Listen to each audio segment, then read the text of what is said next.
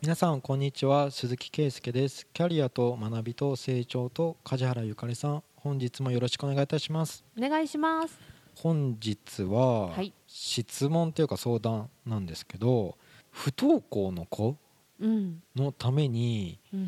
まあ、ちょっと働き方を変えたいっていう従業員があ自分の子供ってことねその人の。そうそうそう。はいはいはいはいあなんか介護みたいな感じかな？介護？か介護介護。介護との両立。まあ自分の病気とか自分以外の人のケア。うん。で育児だとうん。すごい準備できるじゃないですか、うん。し妊娠出産とかあって子が大きくなってくとか読めるんですけど介護って急に来たりとか終わりが分かんないっていう意味で言うと子が不登校になっちゃいましたって言ってえええまあなんか最初に聞いたのは何歳ぐらいのお子さんなんですかとかって言った時に中3なんですね。うでん。結構いいとこの中学校うん県外のうん。いいとこの中学校に行ってて一人で？いやお母さんが付き添ってるんですよ。でそのお母さんも共働きだったけどお母さんが不登校の子に巻き込まれてみたいな感じで鬱になっちゃった相談者はお父さん？お父さん。んだ。から不登校のそうお母さんっぽいじゃないですかなんかその子子の受験とか子が不登校で悩んでっていったお母さんがパートになるとか仕事を辞めてうん。子供に付き添うって。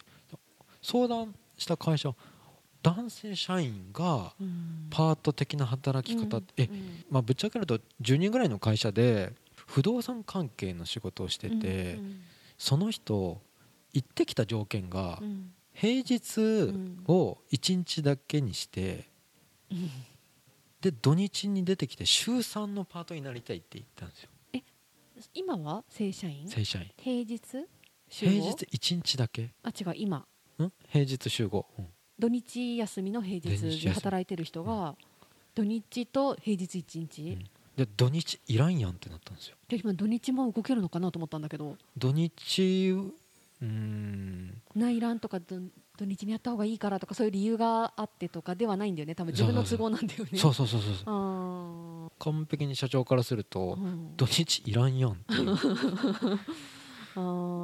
いや、まあ、普通に言うとこれシングルファザーですかとか最初思っってたんだけどよりでも家庭の資産大丈夫なの？そうそうそう。収入面。もう中3って言ったらじゃあ受験が終わってとか4月からは環境を変えて当面3月末までの話でいけるのかうん。どうなんですか、うん。とか、そうね。本当に介護って言って介護休業って言って93日間だけって言った時になんでかって言ったら介護って自分がするわけじゃなくて介護をする環境っていうのはもう社会が作ってるから、うん。だからケアマネと相談するとか施設を選ぶとかそれだけの準備期間なだけであなたがずっと付き添うわけじゃないんだよっていうメッセージなんですよね。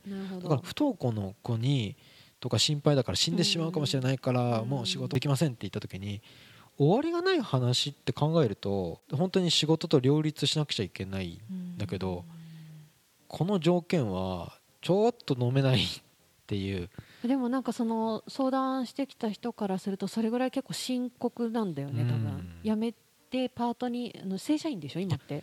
やめたくはないんですよ。あそうそうだから正正社員なんだよねでも。正社員なん正社員の地位を辞めてでもうん。いやまあまあ月給では働けなくなってうん。日給としてこんだけ欲しい。で週3ぐらいは出勤してうん。でその間し週平日週4休みだけどまあこういう対応するからとかなんかそういう向こうがすごい最初条件を言ってきてだから自分で多分見積もったんだろうね。これならいける金額と時間ととか、うああなるほど、うん、でも社長賞与とかどうするのとか退職金とかどうするのとかうん。保険とかどうするのとかんんんそういう問題もあったんですけどこれ終わりがある話なのかお前はそうね。そう1見えないねヶ月で報告するのかうん23ヶ月するのかほん、まあ、とりあえずその子供の学年から逆算してその環境が変わるっぽいじゃないですか、うん。中3だったら4月から、そこまでの話で区切るんですかっていう、うん。うん。どこまで行ってもなんか状況こっち分かんないからね。とりあえず仮の条件で正社員に戻れる道を残してあげるのかうん。もうか他の人を採用するみたいな、まあ、10人だと確かに一人の負荷がねちゃんとあるもんね。そうなん。ですうんその人宅建なんとか主任者みたいな感じで置いてる人だからあすぐ雇わないといけないってー鈴木さん竹持ってるから。いやいや。そういう人がちゃんと資格登録して店舗にいてとかなんかそういう話なので、そうだね。えそれ資格者なのになんかもう無用みたいになっちゃうとパートになって存在意義ちょっと薄れるやんそいつとか思っちゃって。えその人はさその自分の中でいつまでにこうしようみたいなのも何もないの？分かんないっていうのらしいんえですよ。それ聞こうよじゃない？いやそのじゃあ本当だったらずっと付き添っていたいって言ってるらしいんですよ。でも会社としては席を残したいみたいな。家庭を考えると奥さんも今そういう状況だから、うん。自分がいないとって思うけど完全に自分まで仕事辞めるのは生活的に無理だから、うんだからちょっとごめんなさい。僕の席残しといてくださいって言ってるけどうん。社長からするとごめんなさい。営業成績悪い人らしいの。あそこが救いがなかったんだよね。ーなるほどね。いやもうずるずるフェードアウトでもう家庭の環境で仕事できないんだったらそう釘鈴木さんが言うように区切ろうかってまあ確かにこの問題は区切った方がいいと思うんですよね。うん。ずるずるずっとパートとか期間はとか休業とか労働条件変えるにしてもうん。元に戻れるのか戻れないのかって先にはっきりした方がいいっすよってうん。でもなんかそれ本人側の要望とか話を聞いてないから分かんないけどなんか客観的に聞くと多分いろいろ考えて言って、家庭にも仕事的にもベストな方法がそのパートのうん。週3のこの時間でこれぐらいのお金でっていうのを出して言ってると思うから、そこがもし例えばダメってなったとして、ううんちの会社の働き方でそれは合わないとか、っうん。てなったとしたら次見つけるとか家庭を保ちながらとか考えると結構大変そうだなと思っちゃうからなんかちょっとちょっとなんか歩み寄ってあげてほしいってそっち側の視点から見ると思う。うん。でも一方で経営者の視点から見るとその働き方でじゃあどんだけ生み出せるんですかっていうところになっちゃうじゃん。そう歩合給導入してあげれば、うん。ちょっともうちょっと収入増やせれそうなんだけど、うん。この子できない子だからっていうところがうん。いやもう救いがないなと思って。歩合給をわざわざ作ってあげてね大黒柱か分かんないけどうん。収入大丈夫みたいな心配？うん。もう考えてあげたんだけど歩合のインセンティブどれぐらいにしようかってな悩むよとかだってここいつできないからなとか言ってでもなんかその家庭環境がどうかによって、うん。例えばその実家で家賃はいりませんとか、なのかそうじゃないのかによってもすぐ切られても困るだろうしでもだからといって多分会社の言うことを聞いて家庭をないがしろには多分できないだろうし、うん。うん。従業員側からしたら歩み寄ってあげてほしいって思っちゃうけど。もう育児とかは本当に会国が優しくもなってきてるうからね。なってきてるし、うん。介護も普通に人工的に考えたらこれもやらなくちゃいけないしってなってるけど確かにそこ子供が不登校でって言って、うん。ない領域だよね。ね確かに。ねフリースクール突っ込んだらみたいな話ってでも何にも僕分かんない状態だからまあそうも言えないしって言って。確かに NPO とか、いや結構もう中3って大きいじゃないですか。小学低学年がなんか学校行きたくないとか友達ができないとかじゃなくていやいや何の何のプレッシャーなんだろうと思って進学校だしと思って、中学も高校もあるよそれは。ううんん不登校大学ではそんな聞かないけどでも大学生でもいるだろうし、うん。あるだろうね。確かにそこちょっと着手してない領域だね。そう。なんか会社としては能力高い人だとすぐ辞めるって言うんですよ。うーんなるほど。だって逆にね。次にすぐね。し再就職できる実力を持ってるやつだからでできれば介護と仕事の両立を会社は制度的に仕組み的に取ろうとしてるのに、うん。できるやつほうどん。サクッとやめてとりあえず今はコミットします、うん。もうちゃんと実力があるから再就職自分でできるから別に会社が歩み寄らなくても大丈夫ですって言っちゃうんだよねっていうのは前言われて。うん。そうか。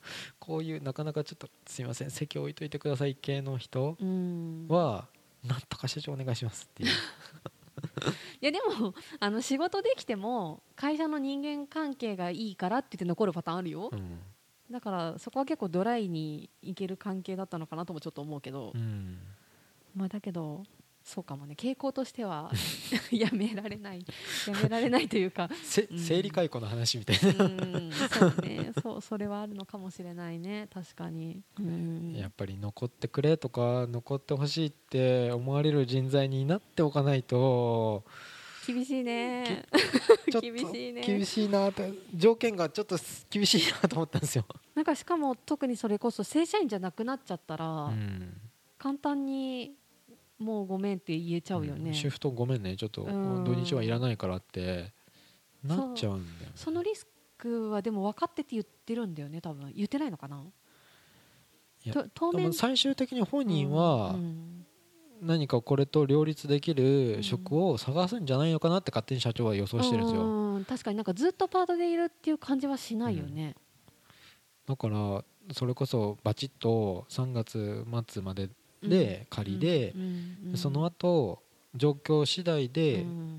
またっていう話し合いをするのかうん。そこまで長いから、ね、年内だけにするのかとかいう話をしてうてん。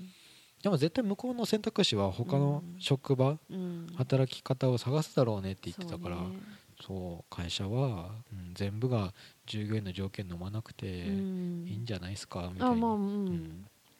会社側として考えないといけないのは経営をちゃんと回すことだから、うんそれをなんかもう見るからに赤字になっていくっていうよううなんところに突っ込む必要はないと思うし、違う方向に変える必要はないとは思う、まあ、でも一方でその従業員側から見るとしばらくにしてもとりあえずそうしてほしいっていうのは極力うん。叶えてあげてほしいなとも思う、うん。そこのバランスをどこで見るかだよね。本当はね。うんやっぱ稼ぐ能力っていうのはやっぱ会社にとって貴重な人材だぜって なうん。なっておいてほしかったなって。まあでもだから中小零細って仕組みじゃなくてうん。もう社長の裁量次第でいくらでも別に制度だろうが賞与の話だろううん。が正社員に求められるのか。そうね。できるよね。もう気持ち一つなんですけど気持ち入れ入れてないもん社長が。ここの従業員に対して だからなんかもう 僕も冷たいな 冷たいって。いや大事な人だったらうん。もう全然いいんじゃん。他の社員がなんて言おうが守ってあげればいいしとか。その今までの勤務態度というかその信頼残高があまり積んでなかったってことだよね。積んでないって。ことなんだよねこのうん。この雰囲気がとか思って。でなんか仕事そんなにできない子でもすごい一生懸命会社のためにやってる子とかに対してって結構社長甘いイメージあるの、だうんからそこがあんまりないってことはそういうことなのかなってちょっと思うね、うん。日頃の信頼を積んでおくのは大事だね。だから急に来るんだよこういうのは。まあそうだよね。計画的に何もかも行くことなんて少ないもんね。親と子供は突然だね。確かにうん介護もそうだね。うん。本当そうだね。いや初めてのパターンだったけど。うーん。でもいるよいねや多分昔からいたのがうん。全部お母さん側に行ってたんだと思う。うん。そう母親は大変だよ、うん。全部背負って。でも今そんな時代じゃないもんね、うん。うん。でもその人だって最初は母親だったもんね。そうよね。母親が背負わせすぎてたんだよね多分。負担が強すぎてうん。で鬱になっちゃったって言ったからバランスが悪いというか共働き共家事みたいなバランスじゃなかったんだよね。じゃなかったね。子供の受験とかうん。子供の生活っていうのは全部お母さんの方に行ってやってたらからね今の日本だねまだまだ。それが現実だよね。結局母親側にすごい負担がいくっていう、うん。見直していきましょうだね今のお父さんたち。そうなってから慌てたら遅いからうん。ちょっとなんか大変そうとかって思ったら、あうん。まあごめんって思うんじゃなくてうん動こう実際にっていうとこだよね、お父さん仕事だけしてればいいってもんじゃないっていう。もう違いますよ。今そんな時代じゃないですよ。いまだにそんな人いたらおいおいってなるけど。うん。そんな時代じゃないよ。なんか子供の受験の話って本当お母さんたちの中ではめっちゃうんうん。重大なイベントとしてすっごい聞くんですけど確かに、なんかこの先輩社員っていうか、うん。上司たちはうん「ああ受験終わったよ」みたいなうちの子みたいな感あー結果だけ？じ でさらっとさらっとしたもんだなみたいな感じがするんですよね。ね確かに。でも時々お父さんの方がすごい力入ってる人とかいるよね、うん、お父さんの方が子供の受験とか教育に熱心で、お母さんはもっと伸び伸びさせてあげたいのにみたいなパターンも聞いたことはある、へまあ、だからいろんなパターンがあるけえど、うん。でもやっぱり母親への負担がまだまだ大きいと思う、うん。傾向として。うん。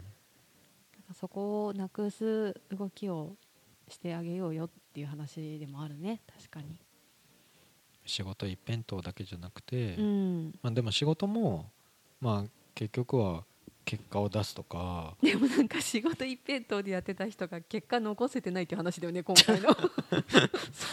それすごいは冷たい言い方すると。そうそう聞こえてしまった今。そ、そうですけど、うん、難しいね。まあ、それほど今会社も別に儲かってないし大企業、自分そうだがよ自分の選択で分かってると思うんですよね。大企業にいるわけじゃないっていうのうん。もちゃんと自覚しないといけないし、うん。うんで今いろいろ、まあ、うつって、うん。まあ、そいつ軟弱だみたいな話じゃなくてうん。それこそ違う違う。その学校のうん。その分かりやすいいじめとかでもないし不登校になる要因って。今分かりにくいいじめだからね。何が原因か分かんない、って言った時の今度大人うん。お母さんがうつうつはなんかダジャレみたいだなっていつも思うけどでもうつってうつるって言うから気をもらっちゃう、うん、だからなんか家族に一人いると結構うちの親もそうなんだよねとか、うん。妹もそうとかなんかそういうループになりやすいって聞く、あ傾向ねあの医学的なっていうわけではなくて、ーうん。そうだからなるべくうつの人が家庭にいる人ほど外とのつながりは持ってた方がいいと思うんだけど。あのーその就労支援の会社うんうのん。結構重度の人で。うん。だけど社員として働けるように就労支援をするからはい。社員が結構いろんなトラブルを起こしちゃう会社があるんですよ。うん。で例えば配達先で万引きをした疑いがあるとかだからお客さん先のものを触ってたとかった時にえーそれは別にそういうでもちょちょっと障害があるんだよね。ってうん。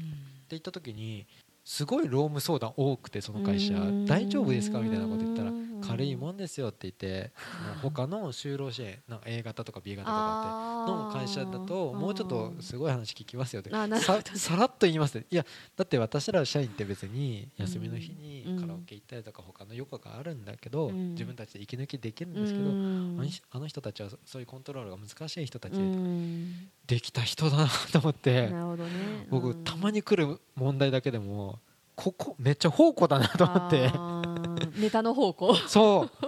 いや結構ヘビーじゃんっていうのもあってうん。もうこれでもそれって刑事罰の話ですよとかなんかそういう話をしたりとかするぐらいだから。いやロゴさえめっちゃ僕に書かせるなとかかいう会社だけど可愛いもそんなんだって。この社員が 割とうん。結構バランス取れてる感じの人で素晴らしいね。すごいなと思ったんですよ。う。大変な会社は大変だよね確かに。ううん今軽度でもうん。いろいろうつとか精神的な発達障害っていろいろうん。それをまあ認知するようになったからそうなんだよね。結構思った以上にそそういう例えば家族がそういう人っていうのはうん。思った以上にいる。とか不登校の子も多いっていうか不登校って言わなくな名前を変えようとかなんかそういう動きもあるしうんうんすごい難しいのがさそのなんか病気の名前がうん。ついたことによって救われるっていう人もいる一方で、ついたからこそなんか自分ダメなんだってなるパターンもあって、うん。そこがなんか病名ってって思うところがあるんだけど、うん。でもなんかついて救われる人もいるんだったらなんか自分はずっと違うって思ってたけど診断がされなくてさうん。でもなんか違うのに息苦しいなってなってたらやっぱり私はそうだったんだで救われる。うん。けどなんか大半がしなくていい分類に惑わされる方だと思っちゃうから、うん。私は。だからなんかあんまり病気のカテゴリー気にしない方がいいなと思ってるタイプなのね私は。あ僕もそっち。うん。なんかカテゴライズされるとなんかえ気持ち悪くない？そうな。んか自分そうなのかなとか思っちゃうし。なんかあの梶原さんに会うたびにねキャリコンってキャリコンってって言われると、私キャリコン以外の他の生活もあるんですけどって思わないですか？あー社労士さんってって言われるとあんま言われさんなあんま言われなくない？僕すっごいあるんですよ。勉強会に時。俺生まれた時から社労士してるわけじゃねえんですけどみたいな感じで思って。だか鈴木さんは何者みたいにうん。そういうなんかこう職業でうん。この人はこうだっていうふうにラベリングするの気持ち悪いとか思って。硬い人うん。あのあ鈴木さんってあのお酒飲むとかすごいバイアスギかかってるねギャンブルするととかとか飲みに行こうよって言われて飲まないですとか言って。いや真面目な人だねって言ってま 真面目どっちかと真面目じゃないよ。どっちかと不真面目な系の事業ですけどとか思って。なんかラベリングだなとか思って。ラベリングあるよね。よくそれこそさあの働いてた人がママになって、うん。専業主婦になると言うよね、うん。何々君のママとしか呼ばれなくなるとか。あそのカテゴリーがその自分というアイデンティティがなくなるとかって言うじゃん、うん。だそのカテゴリーにくくった方が多分言いやすいんだろうね周りは。だけどあんま決めつけは良くないよね。ーうん。バイアスかかってないかは常に自意識を持って意識を持って自問自答してほしいねみんな。変ななんか絶対みんなバイアスってあるから、うん。それで無意識に人を傷つけることがあるからそれがかかってないかを、でもズケズケとデリカシーなくうん。いやその人の子だけをうん、コミュニケーション取るのもなんかはばかれる感じがする。子だけ、その子供の話とかうんうんうん。なんかちょっと共通項だけでうん。済ませたいっていうのは？ああそそれでいいと思うよ別に。当たり障りない関係はそれがいいと思う、うん。僕あんまりあまりにも人とコミュニケーション取らないっていうかす最近思ったのは保育園の送り迎えって僕がずっと行きも帰りもしてるから、うんうん。久しぶりに奥さんが行ったら、うん。園長先生に何を言われたかっていうと最近お父さん話しかけておあの答えてくれるようになりましたとか言われて 子供の成長じゃねえんかとか思ってえコミュニケーション取ろうよとか言っていやさ保育士の人とかなんかよくわかんないこと聞いて言ってくるし これ関係ねえじゃんって思うの。い？つもマスクしてるからこうニコッとだけしてうん。うんうんみたいな感じにしてさっさと帰りたいんだけど他のお母さんとか「あ先生髪切った」でもあー芸能人の誰々に似てる。あもう思い出せない。えー」とか言ってる横にささささささささって動いてるだけで早く靴履いてからあありがとうございました。みたいな感じでささささ動くんだけどその間にちょっと「あお父さんなんかこう」とかなんか言われると。あどううもって。そうそうそう。あどうもすごいわかでもそれをなんか言われると 俺コミュニケーションコミュ障みたいじゃんとか。思そうね。ちょっとそういう風に聞こえちゃうね。う なんでお父さんの様子を奥さんに言うんだと。そうね。でもそうなんだろうね。まあいいけど、まあ、家族っていうかまあねそうん。そこの側面から見るうん僕,、うん。僕はコミュ障みたいなお父さいいいい。いい、ね、だいぶ昔にさ、んはい。文人の話したよね。ああしましょうしましょうそう文人大事だよね。そうなんか結局全部に同じ顔する必要ないじうゃん、ん。だからなんかそのそのささっと帰ってどう思うぐらいの場所もあっていいし、なんかめちゃくちゃ語る場所があってもいいし、うん。なんかいろいろ持ってた方がいいってやっぱり改めて思う。違うなんかだってみんなに愛想振りまくの疲れるじゃん疲れるね。ほん本当にそれで疲れてる人ってもう本当病気になってくるじゃないですか、そうそう。だからそこは文人でいいよ、うんしたいとこにだけやればいいと思病気になりがちだからう、うん。気をつけようっていうところで、本当にメンタル不調をちょっとなんか自分は関係ないって思ってる人はまあいいけどでもそう思ってると突然来たりするから、うん。無理はしないそうだから僕ねすっごい気をつけてるんですよ。絶対ならなさそうってめっちゃ言われるんだけど いや分からんよとか言ってななるかもしれないし、あうんわかんないわかんない、怖いんだよね。絶対ならなさそうって言われるからうん、なりそう。